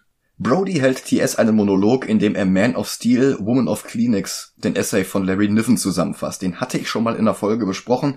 Es geht einfach darum, dass Lois Lane niemals Supermans Kind austragen könnte, weil das Kind mit kryptonischen Kräften ein Loch in ihren Uterus treten würde. Wahrscheinlich. Aber es zeigt halt hier hauptsächlich Brodys Geisteszustand, weil er an nichts anderes denkt als an Superhelden und äh, Schweinkram und Superhelden, die Schweinkram machen. Aber ist es nicht so, dass würden die Sonnenstrahlen der Sonne denn durch die Haut von Lois Lane überhaupt durchkommen? Es ist fraglich. Aber dieser, dieser Essay, der ist ja auch geschrieben worden, bevor ähm, Superman in der Crisis sein, sein Sonnenstrahlen ähm, Bevor es Power-Up überhaupt bekommen hatte. Das heißt, vorher hatte er einfach nur von Hause aus diese Kräfte und das auch schon Ah, wirklich seit, okay. seit Baby. Ja, das ist, das ist so, das ist so krass, dass du das auch alles auswendig weißt. Alter, so wie studiert. Also, Ja, tut mir leid. Nö, muss ich nicht entschuldigen. Das ist beeindruckend. Dann stellt auch Brody fest, dass seine Ex-Freundin gerade in der Mall ist. Shannon Doherty hat in ihrem Vertrag stehen, dass sie alle Kleidung, die sie im Film trägt, hinterher behalten darf. Ja, Also probiert ihr Charakter die ganze Zeit unterschiedliche Outfits an. Ähm, auf einer der Sportjacken steht Degrassi. ja, Weil Kevin Smith, Degrassi ist so eine Degrassi kanadische. Teenager-Serie. Gibt's, Mhm. gibt's, läuft heute noch. Gibt's, wird alle paar Jahre dann rebootet mit neuen. wie früher auch mal bei uns in Deutschland. Ja, ich glaube auf Nickelodeon oder Ich so. Ne? glaube sogar auf ARD. So Ah, wie wirklich ewig, ewig her. Und ähm, die wollten halt äh, so eine Degrassi-Jacke haben, aber die Produktionsfirma von Degrassi hat halt gesagt, so nee, gibt's nicht. Hm. Und dann war halt Kevin Smith so ein bisschen geknickt, aber hat das halt der Garderobe, äh, dann meinten die so, ja, wir können das einfach, wir können das einfach selber machen, wir können das auf so eine Jacke draufnähen. Ach so, ja geil. Und dann hat er das machen lassen und dann war Shannon Doherty äh, so dezent angepisst, ähm, weil, äh, weil sie ja die Jacke behalten wollte und später pri privat tragen wollte und da jetzt Degrassi drauf stand. Und dann hat sie ihm gesagt so, ja, was jetzt? Und ähm, ja, die Jacke hat sie nicht mitgenommen nach Hause. Ja, aber Ende gut, alles gut. Kevin Smith durfte später sogar für Degrassi Junior High vor der Kamera stehen. Ach, cool. Die beiden streiten jedenfalls schon wieder. Und dann versuchen Jay und Bob LaFour mit einer Socke voller Münzen umzuhauen. Aber Bob tritt auf das Auto eines Jungen, den er vorher noch unfreundlich weggescheucht hatte, fährt wie auf einem Rollschuh an LaFour vorbei und drückt ihm versehentlich die Socke in die Hand. Das ist halt wirklich großartiger Slapstick. Ja, wie, auch wie, wie, wie konsterniert und verwirrt Lafou ist, dass ihm jemand so einen Sack mit Mützen gibt. So. Ha, Ja. okay. Brody beschwert sich über ein Kind, das auf der Rolltreppe spielt. Das ist ein Running Gag, der bereits nach wenigen Minuten damit aufgelöst wird, dass das Kind dann nach dem dritten oder vierten Mal tatsächlich in der Rolltreppe feststeckt. Ähm, und ohne Scheiß, also das ist ein Gag im Film und so, aber der hat recht. Mir, das ist mir mal passiert, also nicht mir passiert. Ich habe bei, es war nicht in der Mall, ich habe bei Karstadt gearbeitet und ein kleines Mädchen ist mit äh, mit äh, offenen Schuhen, also waren so Chucks, Ja. offenen Schuhen da drauf und ähm, ist dann unten stecken geblieben. Mit den Schnürsenkeln. Genau, ich war, muss dir vorstellen, ich war auf dem zweiten Stock und auf der Etage im ersten Stock ist sie da stecken geblieben Mhm. und ähm, der Vater war so komplett, der war einfach so in Panik, hat Hilfe, hat versucht, die da rauszurennen. Und du Ich hast einfach oben- Not aus. Ja, ich, ja hab klar. Oben auf, ich bin oben, bin oben auf den Not ausgedrückt und dann hat sie da rausgeholt und dem Mädchen ging's gut und Mhm. alles. Ähm, und der Schuh war halt zerfleddert. Aber da habe ich mir auch noch gedacht, so, ey, Alter, wie dumm, wie unfähig musst du sein als, als Elternteil, dass du nicht begreifst, dass das eine schlecht, das eine dumme Idee ist, mit einem offenen, weil die ist die ganze Zeit oben schon rumgelaufen in Mhm. meiner Abteilung. Mhm. Ich habe da in der Buchhandlung gearbeitet bei bei Karstadt in der Buchabteilung und da ist die ganze Zeit mit offenen Schuhen rumgelaufen und ich, äh, eine Kollegin hat ihr auch gesagt, so, hey, deine Schuhe sind offen. Oh, okay. Und im Fall, wie Miles Morales, it's a choice. äh, wirklich, äh, ohne Scheiß. Wie gesagt, da ist jetzt das Kind, dem Kind geht's gut, also Mhm. vielleicht ein bisschen Fußgelenk äh, ver, ver, verzerrt. Ähm, aber da habe ich auch erstmal gedacht, so, okay, vielleicht ist es doch nicht so eine Urban Legend, dass äh, Rolltreppen Menschen töten. Dann treffen sie Trisha Jones, die Schwester von Heather Jones aus Clerks und Elisa Jones aus Chasing Amy. Und Heather geht Notizen für ihr Buch durch. Borgasm. Ein Buch über das Sexualleben von Menschen in den unterschiedlichsten Altersgruppen und naja, dazu macht sie halt selbst Recherche. Sie ist 15. Äh, ich glaube nicht, dass sie 15 ist. Ich glaube, dass Brody das nur behauptet, damit der verhaftet wird. Ja, sie hat allerdings noch nicht mal einen Führerschein. Ja, und das sagt halt, äh, okay, Ja. stimmt, in den USA darf man erst mit 16 Auto fahren, aber irgendwie, ich weiß nicht, weil sonst würde die doch keinen Buchvertrag kriegen, um das überhaupt erst zu machen. das ist ein guter Punkt. Also, und Brody ist so ein Typ, der sowas macht. Brody ist so ein Typ, der sagt so, hey, dies, damit er halt verhaftet wird. Ja, wobei er ja hinterher auch tatsächlich im Gefängnis landet. Das würde ja nicht passieren, wenn sie wirklich volljährig wäre. Naja, das wird halt alles nur behauptet. Äh, Von Ja, daher steht das da im Abspann bei diesem, steht das da bei den Du siehst ihn, wie der äh, hinter Gitterstab, Gefängnisgitter ah, okay. und Ja. äh, also die Okay. ist 75 geboren, die war 20, als der Film rauskam, 19, als er gedreht wurde. Das ist gut, das ist halt die Schauspielerin, das sagt immer nichts mit der Rolle. Ja klar. Aber gut, ja, okay, egal. Ich dachte, sie wäre 36. Das war eine Improvisation von Ben Affleck. Ach, das ist lustig. Ja. Das- Cool. Ich finde das lustig, weil das halt so völlig weit ab von, von allem ist. Also, das ist schon echt unglaublich. Natürlich, Ist älter als ist er. Ja, natürlich, Ja. das ist halt hier wegen Mhm. Clerks. Ne? Ja, ja. Das war 37. Ah. Including. In a row? Brody will eigentlich nur Comics kaufen, aber es gibt eine 100 Meter lange Schlange vor dem Laden von Steve Dave, gespielt von Brian Johnson, und Walt Grover, gespielt von Walt Flanagan, zwei alten Bekannten aus Clerks. Und ich weiß nicht, ob dieser Walt Grover der Cousin Walt ist, von dem Brody und Randall gesprochen hatten. Ein weiterer Kandidat kommt später noch ins Spiel, aber letzten Endes ist es ja auch egal. Grund für die Schlange ist, Stan Lee hat eine Signierstunde. Smith hatte hier eigentlich einen eigenen Charakter ins Drehbuch geschrieben, weil er nicht davon ausgegangen war, den echten Stan zu bekommen. Aber dann hatte er über Connections, wahrscheinlich ein paar der Zeichner aus dem Vorspann, doch noch den echten Stan bekommen und der war sofort bereit, vor die Kameras zu treten. Ähm, die Connection war so, dass einer der Hollywood-Produzenten von Universal, äh, als sie das Drehbuch gelesen haben, hat Kevin Smith gefragt haben, ja, äh, soll das nicht, wer soll das sein? Ist so Stan Lee angelehnt? So, ja, ja, warum fragst du nicht Stan Lee? Ja, ich kenn Stan, Stan Lee nicht. Ich kenn Stan Lee. Und Kevin Smith, ah, these, these Hollywood Bastards, they all know each other. Äh, also hat nichts mit den Zeichnern zu tun, sondern ähm, ja, irg- irgendeiner von den Execs bei Universal war das, Ja. der dann Stan Lee kannte. Kapitalismus ist ein Dorf. Wer sie darüber aufklärt, dass Stan Lee die Signierstunde gibt, ist übrigens David Klein, der Kameramann von Clerks und von Mallrats und einigen weiteren View Askew Filmen. Zuletzt hat er die Kamera für fünf Folgen Mandalorian gemacht. Ja. Also der ist echt schon durchgestartet. Ja. Und das Lustige ist, dass ähm, Joey Lauren Adams ihn vorher kennengelernt hatte, weil er auch bei den ganzen Castings mit dabei war, aber sie wusste nicht, dass er der Kameramann ist. Sie dachte halt, das wäre einfach nur so ein Laiendarsteller wie alle anderen auch. Und ähm, als sie ihn dann hinterher am Set wieder gesehen hatte, dachte sie so, ach cool, der hat's ja auch geschafft, wie schön für ihn. Und dann tritt er hinter die Kamera und sie so, oh. zu viele Zwillinge hier an diesem. Bob startet den nächsten Versuch an Lafur vorbeizukommen. Mit einem Batman-Helm und einem Seil um die Hüften will er sich bis zu diesem Splint hinschwingen, um die Bühne zu zerstören. Aber er verkalkuliert sich und landet etwas zu hoch, bis sein Kopf durch die Wand eines Bekleidungsgeschäftes bricht. Und darin zieht sich gerade Gwen um und ist für wenige Frames oben ohne. ja. Gwens Name scheint wie eine Anspielung auf Gwen Stacy aus den Spider-Man-Comics zu sein. Tatsächlich ist sie aber inspiriert von Guinevere Turner, Co-Autorin von und eine der Hauptdarstellerinnen in der lesbischen Romcom Go Fish, die während der Pre-Production von Mallrats gerade in die Kinos gekommen war.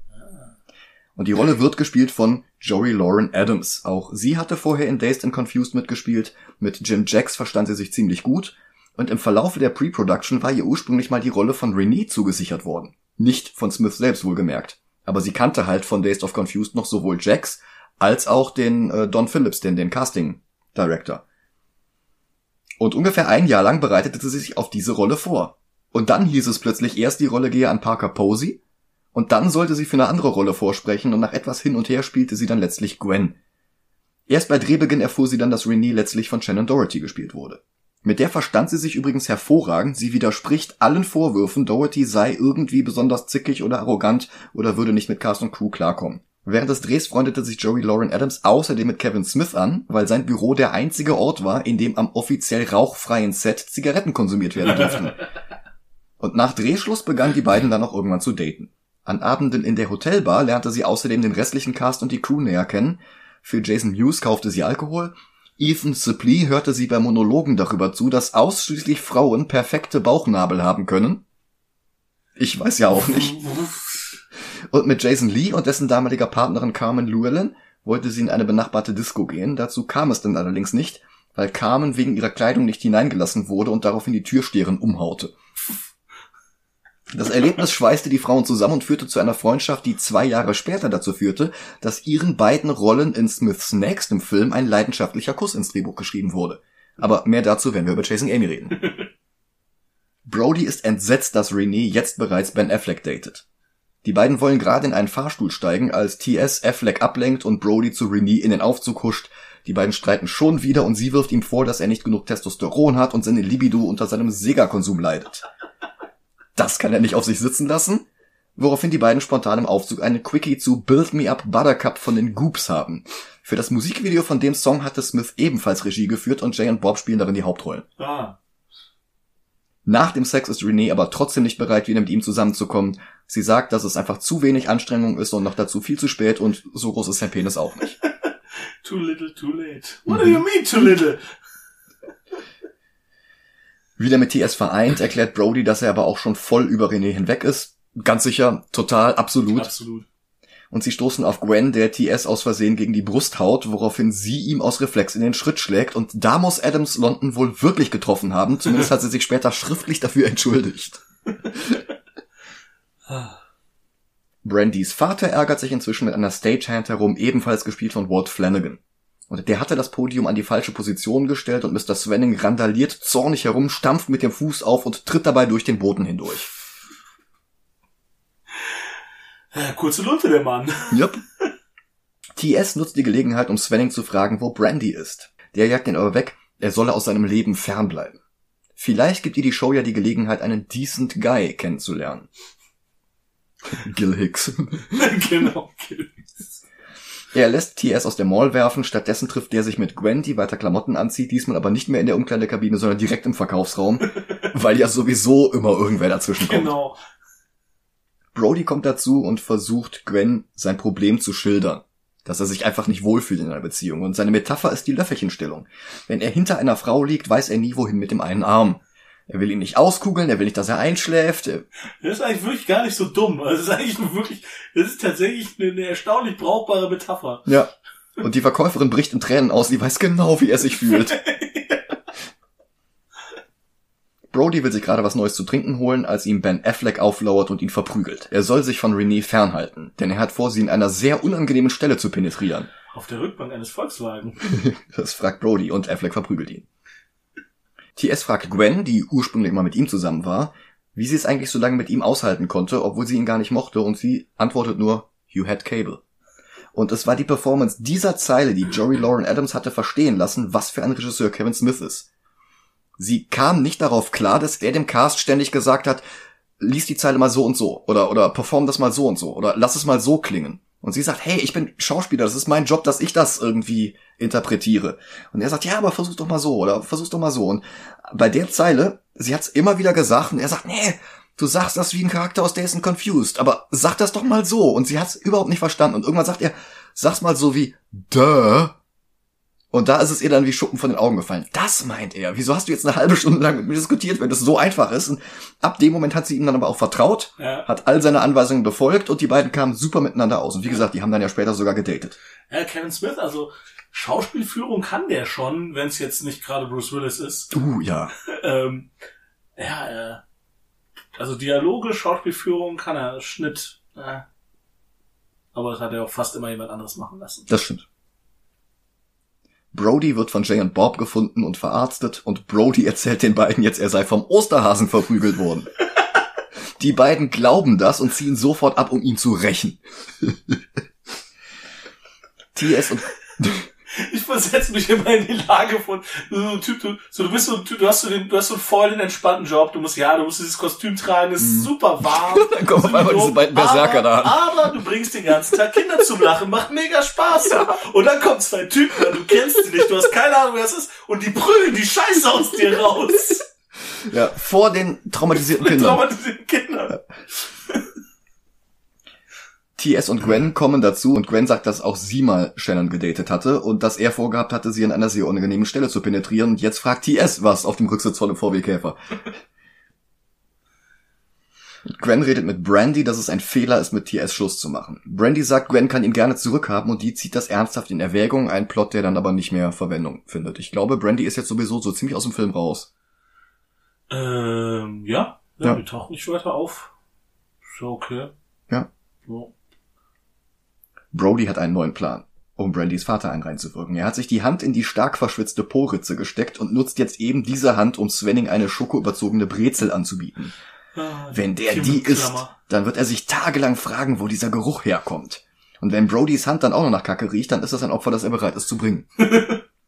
Als Michael Rooker dann später Walking Dead gedreht hatte, zu sämtlichen Fan-Conventions haben die Fans ihm immer Schokobrezel mitgebracht.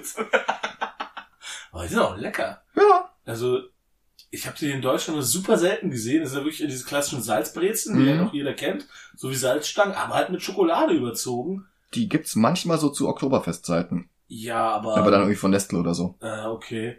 Aber Oktoberfest assoziiere ich mit Bayern und Bayern ist... Äh, Mag ja sein, aber die Brezeln sind Ja, trotzdem ja, lecker. Ja, weil ich ich habe die ein, zwei Mal gegessen, aber es ist nichts, was du regulär im Supermarkt kriegst. Hm. Schokofondue. Einfach selber Salzstangen überziehen. Ah, das ist nicht das Gleiche. Brody setzt den Plan in die Tat um und tatsächlich reicht er Svenning sogar die Hand, spielt an dessen Ring herum und schmiert ihm dann die Schokolade über die Handfläche. So. Svenning genießt die Brezel, leckt sich danach sogar die Finger ab. Dann lässt er die beiden allerdings von LaFours hinauswerfen. Brody ruft Renee zu, sie solle Jay und Silent Bob zu Hilfe rufen. Die nerven gerade William, während Bob weiter sein Jedi Mind Trick übt. Renee sagt ihnen Bescheid und William dreht sich verwirrt zu ihr um und fragt, Brenda? Sie sagt nur Dick und schlägt ihm in den, gegen die Schulter. Das ist ihr Name aus Beverly Hills 90210 gewesen. Ah, Auf dem Parkplatz schiebt LaFour jetzt Brody und TS etwas Gras zu, um ihr Hausverbot zu rechtfertigen. Jay schlägt ihn von hinten mit einem Baseballschläger nieder. Come, son of Jarell, kneel before Zord! Snooty Booties! Und sie laufen vor der Security davon. Bob holt eine Gummipuppe und anderen Krempel aus seinem Mantel, bevor er die Grappling Gun findet, die er gesucht hat und mit der er sich und Jay jetzt in Sicherheit bringt. Wie Batman. So gut, dass er eine aufgeblasene Gummipuppe in seinem Mantel hat. Das ist, Ja. das ist super. Das ist so wie, wie die Tasche von Mary Poppins oder die Ja. TARDIS. Es ist so bigger on the inside und Ja. alles passt da. Hammerspace. Wie, wie, wie jeder Adventure-Charakter in jedem Point-and-Click-Spiel. Ja. Bis auf die, die dann overencumbered sind. Aber ja. Ja, das ist, äh, Ja. das, äh, das gilt nicht. Das geht. Das ist weggecheatet werden. Ja. Noch in der Luft baumelnd fragt Jay dann Bob, where do you get all those wonderful toys? Und das ist ein Zitat aus Batman 89. Brody und TS gehen zur US One Dirt Mall. Die wurde mittlerweile abgerissen und durch ein Kino ersetzt. Hm. Brody will nämlich eine Wahrsagerin aufsuchen, und zwar nicht irgendeine, und zum Glück erst recht keine schäbige Sinti-Klischee-Karikatur, sondern Ivana, ein topless Medium. Das ist ein Cameo von Priscilla Barnes aus äh, Three's Company, also Herzbube mit zwei Damen. Ja, die Szene wirkt sehr weird. Ja, Also die bringt den Plot voran, das ist Mhm. schon wichtig. Du kannst jetzt nicht einfach rausnehmen, weil TS kapiert da irgendwie schon was los ist, aber mhm. die wirkt irgendwie völlig deplatziert und Ich glaube, das Ding ist, dass er halt eben diese, diese raunchy Comedies Ja. nachmachen wollte und er hatte bisher erst einen Satz, einen Satz Brüste im Film ja, und brauchte halt noch mehr und deshalb jetzt diese ja, Topless-Nummer. wahrscheinlich. Sie macht sich obenrum frei und enthüllt einen dritten Nippel. Brody, der bis gerade noch extrem horny war, ist schlagartig angeekelt und traut sich schon gar nicht richtig dahin zu gucken. Ihre Standardwahrsagenummer beeindruckt allerdings TS mit ihren sehr vagen, aber genau deswegen zutreffenden Prophezeiungen, dass die beiden ihre Bemühungen zusammenlegen müssen, um ihr Liebesleben zu retten. Die beiden eilen aus dem Zelt, das heißt, eigentlich eilt nur TS aus dem Zelt. Brody will eigentlich noch da bleiben und irgendwie noch an der Wahrsagerin herumfummeln, bis TS ihn aus dem Bild rauszerrt, so. Abgang Bühne rechts. Ist aber auch merkwürdig. Gerade fand er es noch ekelhaft, jetzt will er es anfassen. Was ist los mit Brody? Ich glaube, das ist so dieses, ähm, es ist fremd, es ist merkwürdig, aber so einen gewissen Reiz hat es ja schon. Auto- er guckt ja auch immer wieder zwischen seinen ich Fingern durch. Er guckt ja nicht nur weg. Also es ist schon so ein, eine Faszination. Ja. Sie sieht den beiden noch hinterher, dann zieht sie sich den Gumminippel von der Brust und steckt ihn in den Mund. Works every time. Warum isst sie den? Das habe ich auch nicht verstanden. Egal. TS ist von der Nummer aber erneut motiviert. Er will, Durch das Nippelessen ist er motiviert. nein, Ich weiß. er will Brandy zurückgewinnen und das am besten bei der Show. Und dazu hat er auch einen Plan und dazu braucht er Jay. Er soll mit den Kandidaten kiffen, damit sie nicht mehr in der Lage sind, bei der Show mitzumachen, damit er dafür einspringen kann. Brody wird in der Zwischenzeit von einem älteren Herrn angesprochen, der ihn auf das verliebte Paar im nächsten Bekleidungsladen anspricht. Brody erkennt ihn und ist sofort starstruck. Stan lächelt ihn freundlich an und stellt sich vor. Brody fragt ihn jetzt über die Genitalien und Sexleben der ganzen Superhelden aus, die er erfunden hat. Jack Kirby oder Steve Ditko werden dabei leider verschwiegen. Aber Lee wechselt auch das Thema und erzählt Brody was von seiner großen Liebe, die ihm leider durch die Finger geglitten ist. Und dass die ganzen Helden und Schurken danach sein Trauma verab verarbeiteten. Dr. Dooms Maske, die sein wahres Inneres versteckte. Hulk, dessen Emotionen ihn immer wieder überwältigen. Geld, Groupies, Comics, nichts davon ist mehr wert als die einzig wahre Liebe. Dass Stan bereits 1947 seine Frau Joan geheiratet und bis zu ihrem Tod 2017 mit ihr glücklich war, ist für die Geschichte unerheblich. Da habe ich einen Funfact dazu gleich. Also? Ja? Erzähl mal weiter. Aber das gibt halt jetzt auch Brody wieder Motivation. Ja, erzähl weiter, weil Mhm. es gibt ja eine zweite Szene noch mit Stanley. Er rekrutiert Bob für seinen Plan, damit er ein paar Änderungen, damit er ein paar Änderungen an der Technik vornimmt. Dann stößt er zu TS, damit sie die Kandidaten für die Show ersetzen können. Was sie nicht auf dem Schirm hatten, war der dritte Kandidat, Gil Hicks, gespielt von O'Halloran. Ja. Okay, äh, dann hast du das nicht jetzt. Also nachdem ähm, Stan Lee mit, mit Brody redet, geht er ja um die Ecke und redet dann mit TS und Genau. sagt ihm, dass er ihm nur lauter Quatsch erzählt hat und so. Ich glaube, er hat's abgekauft. Diese Szene war nicht im Drehbuch. Ach so. war einfach so, Ablende, Stan Lee geht weg. Und Stan Lee hat aber zu Kevin Smith gesagt, hey, ich spiele ja mich selbst. Mhm. Das heißt, ich, und es gab immer nur Joanne. Ich kann nicht, es geht nicht. So, es geht nicht. Ich kann nicht einfach, ich kann nicht erzählen, ich hätte tausende Comic-Groupies gevögelt, Mhm. weil es gab immer nur Joanne. Ja. Und dann hat Kevin Smith gesagt so, na ja, aber, also, das ist jetzt schon wichtig. und dann hat er gesagt so, ja, aber du musst, denk dir irgendwas aus. Und dann hat er gesagt okay, wie wär's, wenn wir das einfach nur so, äh, so machen, dass du nur so getan hast, dass du das nur so erzählt hast. Und so, ja, das ist okay, das können wir machen. Und deswegen gab's dann noch diesen Nachklapp, dass er halt zu TS geht und ihm sagt so, ja, ich habe ihr was von dem Geier erzählt. Genau, ich, ich glaube, er hat's mir abgekauft. Mhm. Dass halt klar ist, so nein, Stan war immer mit Joanne zusammen. okay, okay. Und dann hat Kevin Smith auch noch gesagt, aber ich weiß nicht so richtig. Das hat, so hat er es mir gesagt, dass es immer nur Joanne gab, aber ich glaube, er wollte einfach nur mehr Screentime. das ist durchaus glaubwürdig bei Stan. Die drei nehmen auf den Kandidatenstühlen Platz, während sich Svenning übergibt. Er hat die Arschbacken-Sudbrezeln einfach nicht ertragen. Einfach nicht vertragen. Arschbacken, Sudbrezel. Gott.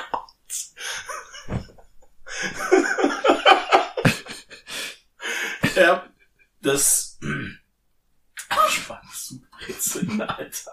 Ja, weiter, weiter im Text. Auf der anderen Seite der Sichtwand nimmt Brandy Platz, die jetzt die drei ausfragen muss. Ihr kennt das, Rudi Carell, Hera Lind, Christian Clerici und so weiter. TS antwortet aufrichtig und ehrlich. Brody spielt den Clown und Gil ist ein schmieriger Schleimbrocken, der sofort von Brody ausgelacht und gedemütigt wird. Als TS anbietet, Brandy auf der Stelle einen Antrag zu machen, erkennt sie ihn. Aber auch Brodys Plan geht auf. Trish hat eine VHS-Kassette von ihrem Sex mit Ben Affleck mitgebracht und gibt sie Jay, der sie wiederum an Bob weitergeben will. Allerdings landet das Tape knapp außer seiner Reichweite. Nicht wissend, dass er Zeit schinden muss, schwafelt Brody weiter von seinem Cousin Walter. der mal in einem Flugzeug war, das drohte abzustürzen. Eine Szene, die Jason Lee Jahre später in Almost Famous selbst spielen durfte, wenn auch ohne die spontane Selbstbefriedigung, die Walter angeblich in dem Moment vornahm, woraufhin alle anderen Passagiere ihm das nachmachten. Ich halte Almost Famous für einen so unfassbar überbewerteten Film. Ich finde den so schlimm. Der glorifiziert so viel Falsches an der Rock'n'Roll Musikszene und äh, auch äh, ich finde den so furchtbar. Ich mag alle Performances da drin und ich mag den Soundtrack und ja, ansonsten gebe ich dir recht. Äh, und Cameron Crowe ist ja, der, der kann ja. Also Cameron Ja. Crowe ist ja ein guter Regisseur. Hier Singles äh, war ja super. Sag mal, was hat er noch ein paar gemacht? Weil ich noch zwei, drei Filme. Vanilla Sky, Vanilla Sky. äh, Jerry Maguire, Jerry Maguire, genau. Jerry, Jerry Maguire ist super. Also der Cameron Crowe kann, aber äh, Say Anything, der wo ja, John ja, Cusack da mit dem Ghetto-Blaster mit, dem, äh, steht. mit, dem, mit der Boombox Ja, genau. äh, im Regen, genau. Ja. So, also der, der, der, das ist ja wirklich ein äh, kompetenter, patenter Regisseur, Mhm. aber, aber Almost Famous ist so prätentiös. We bought a zoo. Ich finde es auch, auch, auch, der Typ dann da vom Dach springt, so, ich bin, I am the Golden, irgendwas. God. Golden God Mhm. und also, äh, nee. Also, äh, und dann hat er immer gesagt, so, ja, was autobiografisch, was ging ja um diese Rolling Stone, äh, Mhm. aber ich fand den wirklich furchtbar. Also ich habe ähm, und der, der hat ja, ich glaube, der hat zwei Oscars bekommen für irgendwas.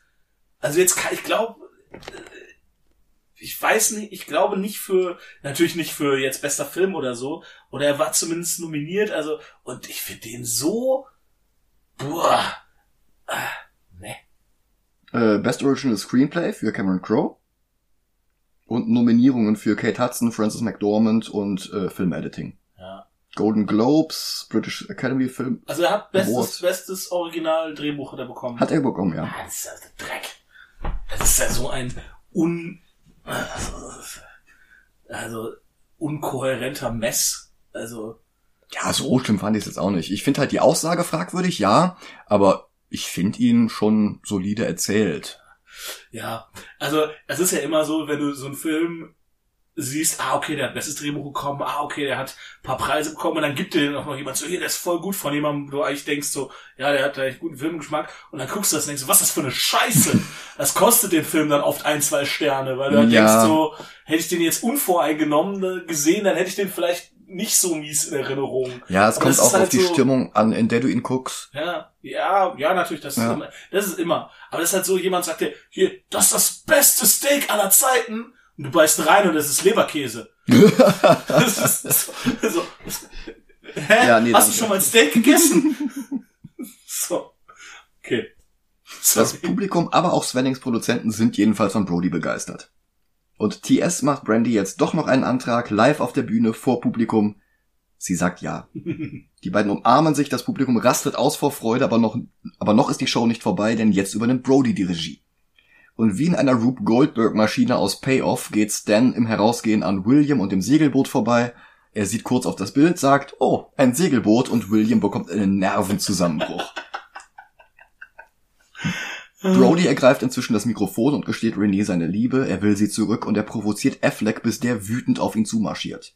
Er gibt Bob das Stichwort, er soll das Video starten, der kommt aber immer noch nicht an das Video ran. Auch nicht mit seinem Jedi Mind Trick. Bis William gegen das Gerüst der Bühne tritt, völlig verzweifelt, dass er immer noch nicht das Boot sehen kann. Und das reicht aus, damit die Kassette Bob endlich in die Hände rutscht. Er schiebt sie in den Player und alle können mit ansehen, wie Affleck Sex mit einer 15-Jährigen hat. Die Polizei, die eigentlich Brody und TS einsammeln sollte, führt ihn ab. Nachdem Brody ruft, diese Frau ist 15 Jahre alt. Ja. Oder that girl is 15. Aber ist, ist, hast du das bemerkt, was Ben Affleck sagt, so, so, wer ist dein Lieblings-New Kids on the Block? Wer ist dein liebstes New Kid? Und dann ruft er so, so, okay, nenn mich, und dann zählt er halt die New Kids on the Block auf. Äh, hier, Mark, wie heißt der? Äh, Donny, Donny, Don- Donny hm. Wahlberg und noch zwei. Äh, äh. Nicht so was zur Hölle. Das ist so gut. Ah, ah, New Kids on the Block, ey. Was ist diesen Jay fragt Bob, wie er an die Kassette rangekommen ist. War es etwa der Jedi Mind Trick? Und Bob antwortet nur zufrieden. Adventure? Excitement? A Jedi craves not these things. Und als sich der ganze Trubel legt, fragt Brody, ob Renee vielleicht endlich seine Mutter kennenlernen mag. Sie küssen sich und dann kommen die Produzenten der Show auf Brody zu und bieten ihm die Tonight Show an. Natürlich. Das Ganze geht über in eine Montage, in der Brody tatsächlich die Show übernimmt. Renee für ihn in der Band spielt, TS und Brandy am Weißen Hai heiraten, heiraten. Trishs Buch ist ein Erfolg, Ben Affleck landet im Gefängnis und Jay und Bob wandern mit einem Orang-Utan in den Sonnenuntergang. But that's a completely different story. Der Affe heißt Suzanne, wie das Lied von Weezer, das den Nachspann unterlegt. Smith und Mosier hatten einfach testen wollen, welche extravaganten und bizarren Extrawünsche Universal wohl alle erfüllen würde. Darum hatten sie einfach mal nach einem Affen gefragt und ihn bekommen. Ah, wie geil ist das Ich habe hier das Originalzitat. One day, Scott and I decided to see how far we could, we could go with bizarre on-set requests. We asked for a monkey. Our line producer said, sure. See, it's all true about Hollywood. Decadence galore. Also es ist rück, es ist schon lustig, aber wirft dann auch echt kein gutes Licht irgendwie darauf auf so so Tierrechtsdinger und Ja. so. Ich meine, das heißt ja, dass es irgendwie in Los Angeles so auf Abruf Leute gibt, die so Affen halten, Mhm. die dann so, ja, okay, wie lange braucht ihr ihn? Ja, ja, macht auch nackt, macht auch Nacktszenen. Das ist so, das ist, das ist nicht cool Ja. irgendwie. Tatsächlich würde das Tier allerdings noch ein Plotpunkt in dem Jay und Bob Comic werden, das zwischen Chasing Amy und Dogma spielte. Ah, okay, okay. Und dann noch einmal in Jay and Silent Bob Strike Back. kommt denn da der? Okay, die Szene habe ich gerade vergessen. Ähm, sie benutzen den Affen irgendwie, um vor diesem Marshall, Will Ferrell, zu fliehen. Aber ich krieg's auch nicht mehr ganz zusammen. Ja, ich erinnere mich da. Ich hab an den Seit 15 Jahren nicht mehr gesehen, glaube ich. Ich habe den im Kino gesehen damals. War der erste, war der erste Views Universe Film, den ich gesehen habe. Ich hab Dogma im Kino gesehen. Ist. Ich kannte davor auch schon die anderen, die habe ich auf VHS gesehen. Und äh, Jay and Silent Bob Strike Back, meine damalige Freundin, hatte mir zum Geburtstag geschenkt, ähm, wir fahren, nach, wir fliegen nach New York, gucken uns den im Kino an und haben dann noch eine Woche New York.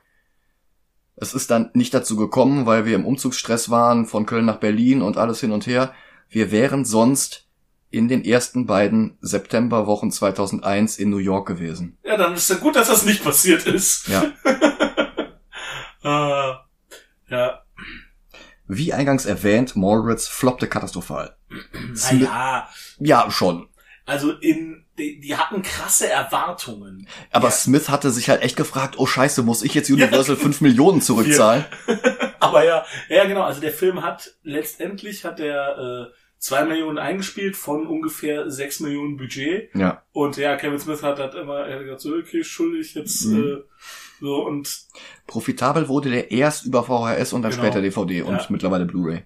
ja, also ja, Break-Even wird er haben, aber ich glaube, ich glaube, dass er auch wirklich noch profitabel geworden ist. Weil vier Millionen über VHS und DVD reinholen, na, na gut.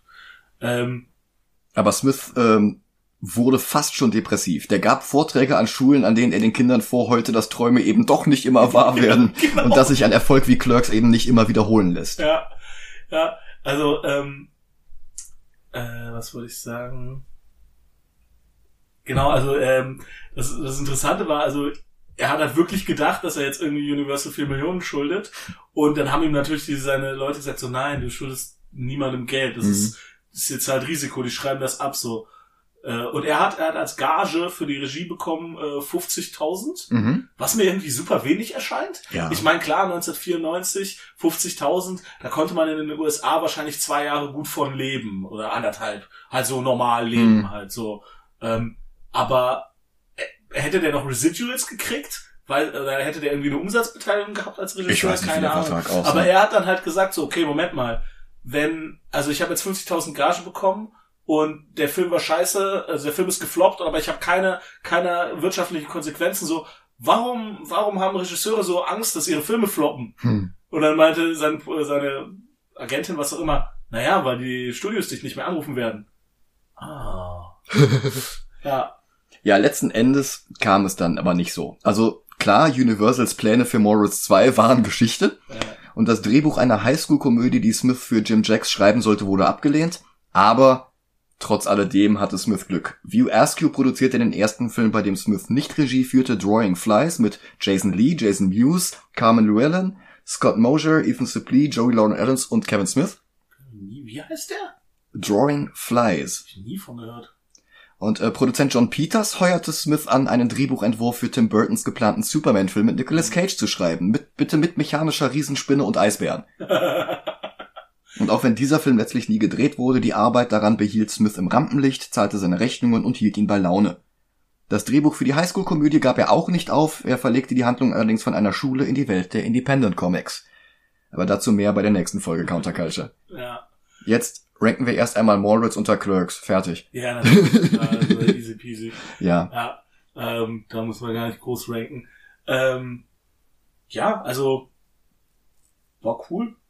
Ich noch irgendwas zu ergänzen, ich überlege, weil ich habe mir auch, Gerne. ich habe mir diesen super langen Fort, äh, ähm, es gibt ja zwei, es gibt, also kann ich empfehlen, hört euch, guckt euch das mal an, es gibt auf YouTube zwei längere, ähm, ja, letztendlich sind es Podcasts, aber es sind halt Videos von Kevin Smith, einmal Doc, äh, einmal ähm, Morats at 25 und dann gibt es noch eins, äh, Kevin Smith bei ähm, ähm, Atlas Video oder so. Das ist praktisch so ein sowas. Ähm, da geht's um den um den Moritz Release bei dieser bei dieser Firma. Ähm, ich ich schicke dir später mal den Link und dann kannst du es in die Show Notes packen. Das ist auch interessant. Da erzählt er äh, überschneidet sich zwar ein bisschen mit diesem Moritz at 25 Video, aber da sind echt ein äh, noch ein paar Haufen lustige Anekdoten drin. Und äh, Kevin Smith, ey, der der kann halt einfach erzählen. Ne? Du kannst mal irgendwie eine halbe Stunde zuhören und es wird nicht langweilig, weil er hat immer wieder äh, absurde Anekdoten rein äh, reinwürzt, ähm, die sich auch nicht äh, die sich auch nicht verändern, äh, wenn man wenn man die in unterschiedlichen Podcasts von ihm hört. Das finde ich immer ein ganz gutes Zeichen dafür. Ja, das war Stan Lee manchmal anders. das ist ey, das ist das passiert aber auch einfach, das ist halt also, dass Anekdoten sich verändern, das heißt nicht, dass Menschen zwangsläufig lügen, sondern das ist eine, ein, eine Merkwürdigkeit des menschlichen Gehirns, dass beim Abruf von Erinnerungen diese Erinnerungen gleichzeitig verändert werden. Ja. Man weiß nicht genau warum und wieso, weshalb, Neurologie schwierig, aber wenn du halt beim ersten Mal erzählen, du erzählst die Geschichte das erste Mal, du hast irgendwie sagst, ja, ich hatte dieses grüne Shirt. Beim fünften Mal, wo du erzählst, ich hatte dieses blaue Shirt an. Mhm. So, das heißt nicht, dass du dich bewusst dafür entschieden hast, so, ah, ich lüg besser, blau wirkt cooler, sondern du hast es dir einfach durch, durch das immer wieder Zugreifen auf die Erinnerung, hat sich die Erinnerung verändert. Und beim nächsten Mal erinnerst du dich nur daran, wie du es das letzte Mal erzählt hattest und Genau. damit verfestigt sich die falsche Erinnerung. Ja. Genau, genau. Rashomon. Ja, genau. Rashomon, darüber reden wir aber nicht. Nee, besser nicht. Also können wir heißt auch besser? mal wir irgendwann. mal, ja, aber Kurosawa ist, boah, nee, da, da legen wir uns mit der gesamten Filmwissenschaft, äh, da, da muss ja nur drei, vier Sachen falsch sagen und dann äh, rasten alle aus. So. Das ist, du, ich glaube, das könnte auch schon hier passieren. ja, die können mich alle mal. Ja, ich bedanke mich hingegen bei euch. Ich bin äh, sehr froh, dass ihr uns zugehört habt. Ich auch, ich auch. Macht's gut, bis zum nächsten Mal. Bis nächste Mal. Tschüss. Tschüss.